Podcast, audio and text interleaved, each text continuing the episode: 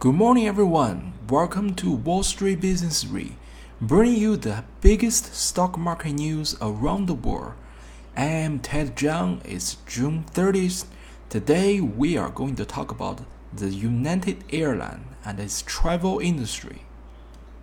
United Airlines is betting big on the future of the air travel and that's a good news for everyone from plane manufacturers to other airlines and the traveling public.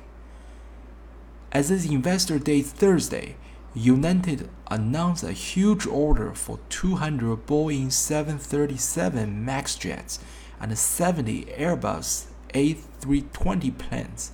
The order, with a list price of roughly $27 billion, is the largest in the company's history and the largest by any carriers in a decade, according to the airline. For the record, United Air ended 2020 with 812 planes on its fleet, and the company is primarily a Boeing airline, but also operates about 180 Airbus planes. The order for the newest version of A320 is a nice win for Boeing rival Airbus. But Boeing wasn't left out.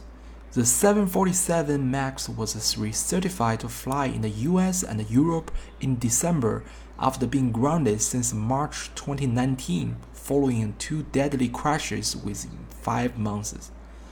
United Order showed the airline still have confidence in the 747 MAX and are moving past the plane's recent problems. The closing price of a United Airline on Monday was around $52. The size and the slope of the order show United, whose stock is still down 45% from its pre-pandemic high, despite gaining 22% this year, and believes the traveler will come back to pre-COVID levels. United is also doubling down on travelers' comfort is adding 75% more premium seating on North American departure, along with larger overhead bins, more seatback entertainment, and Wi-Fi. Air traveler can look forward to a little more legroom, as well as a little less gate checking baggage. However, the US air traffic in June is still roughly 25% below its level before COVID 19 Boeing stock is up about 12% this year today, but about 45% below its level before the grounding of a MAX and the pandemic.